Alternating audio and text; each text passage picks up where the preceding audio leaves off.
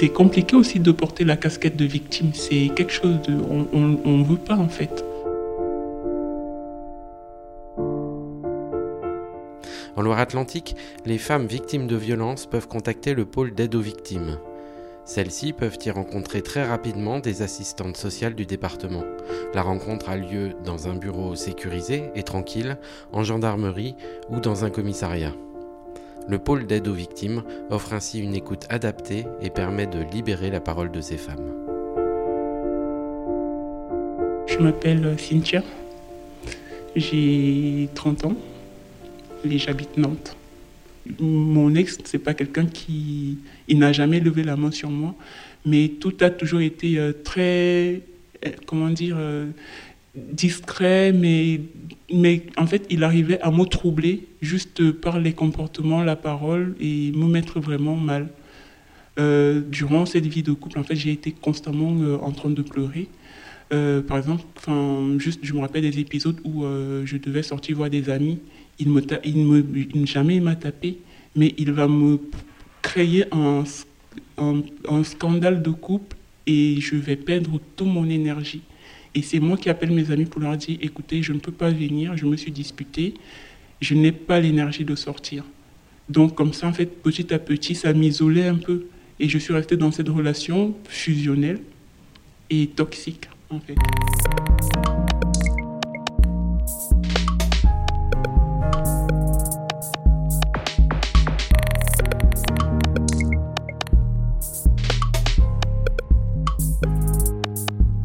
Dans un premier temps, lorsque je me retrouve euh, séparée, euh, je me suis euh, dirigée vers l'association SOS Femmes, donc, qui m'avait accueilli et qui m'a proposé des séances de, de parole avec d'autres femmes victimes de violences conjugales. Quand je suis allée à SOS Femmes, c'était vraiment déjà pour pouvoir parler de ce que j'ai vécu et sans jamais avoir mis un mot dessus, en fait. C'est compliqué aussi de porter la casquette de victime. C'est quelque chose de... On ne veut pas, en fait. C'est pas valorisant, on n'a pas envie de, faire pitié. Mais je pense, enfin, peut-être que SOS Femmes a su euh, m'orienter vers euh, le bureau d'aide aux victimes en estimant que peut-être euh, j'étais victime de violence conjugale. Et à ce moment, en fait, moi, je ne l'admettais pas. J'étais un peu dans le déni, on va dire. Parce que au vu euh, de mon statut professionnel, de mes études supérieures, je ne concevais pas que je puisse dire que je suis victime de violences conjugales dont je j'étais supposé gérer, pouvoir gérer. Et après tout, c'était juste une crise, ça devrait passer. Mais plus le temps passait, plus ça me dépassait. Donc je me suis séparée en fait euh, pour, euh, pour trouver le calme, la sérénité, la paix, pour dans cette relation que j'avais déjà identifiée de toxique. Mais après la séparation, en fait, j'avais l'impression que c'était pire qu'avant. Pour moi, la rupture marquait la fin de ce truc toxique, mais non, en fait, c'était le début d'un autre tourment qui commençait.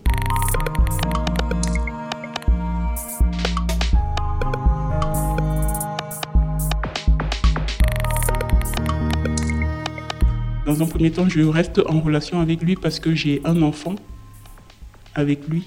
Donc, ce qui ne me permet pas vraiment euh, de m'en détacher, de couper les ponts. Et donc, en fait, cette situation est vraiment le, comment dire, euh, l'élément qu'il utilise pour, pour m'atteindre avec des menaces, enfin, des, des SMS à répétition. C'était harcelant, oppressant. Donc, je me retrouve en fait dans une situation euh, oppressante euh, il, me mettait la pression, m'accusait de tout, de n'importe quoi. Et donc, finalement, un jour, j'étais au bout du bout du rouleau. Et là, je décide d'aller euh, voir euh, du côté du commissariat. Vraiment, c'était la démarche du désespoir. Et donc, je suis allé, je me suis présenté à l'accueil du commissariat et j'ai dit que je voulais voir l'assistante sociale.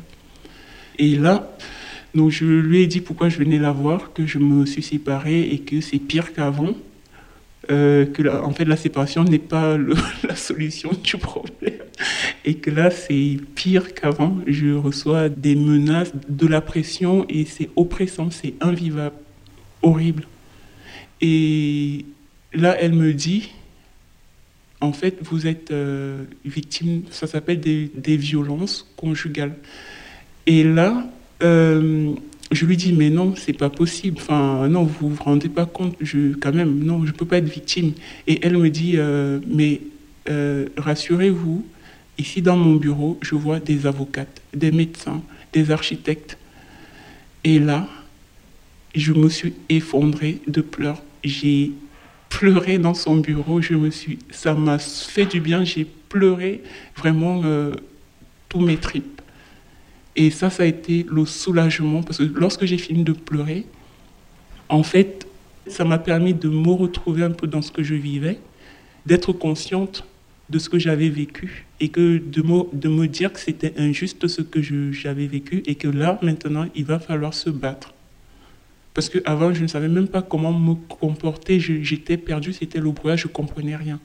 Et donc là, euh, l'assistance sociale m'a proposé un accompagnement.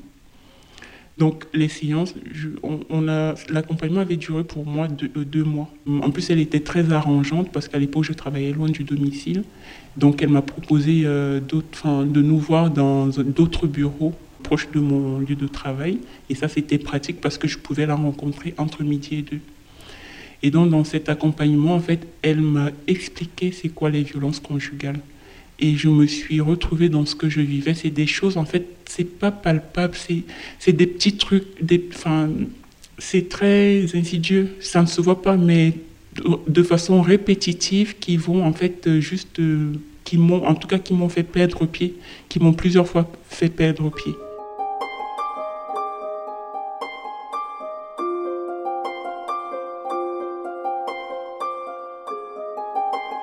Le fait d'avoir mis les mots dessus m'a fait identifier euh, ma situation, mais aussi mon adversaire, j'ai envie de dire, adversaire entre guillemets, euh, en attendant euh, notamment que le juge des affaires familiales statue sur notre fils. Ça m'a permis en tout cas de me rendre compte que j'étais en, voilà, en bataille et qu'il fallait que je me défende. Et ça m'a donné de l'énergie pour me défendre. Ça m'a permis déjà moi de retrouver le calme en moi, la paix parce que loin de, loin de la pression. C'est des personnes en fait qui, un, ne, veulent pas nous voir évoluer, avancer. C'est quelque chose en fait qui, comment dire, euh, qui ne supporte pas. Donc toute occasion est bonne pour nous envoyer euh, des obstacles pour, euh, pour, voilà, pour nous voir à terre. Juste pour le, le, petit exemple, à quatre jours de l'audience, il me fait savoir qu'il demande la garde. Pourtant, je ne m'étais jamais préparé à ça. Pour moi, tout était bien. On avait déjà trouvé un rythme qui roulait. Mais en fait, ça ne finit jamais. Donc, euh, quelqu'un qui nous a fait subir les violences, pour moi, n'est pas notre ami. Donc, il faut toujours euh, être, en tout cas, rester en éveil par rapport à ses réactions parce que c'est tous les coups sont permis pour lui. Absolument tous les coups. Aujourd'hui, je, sais quand ça va devenir, euh, en fait, quand il va m'entraîner, c'est un petit message, un petit message par rapport à l'enfant et une autre question, et une autre question, et une autre question, euh, je coupe net. Je coupe net et je diffère la réponse. Donc je prends deux, trois jours pour répondre. Tant qu'il n'y a pas d'urgence, je ne réponds pas. Et ça, c'est quelque chose que j'ai appris.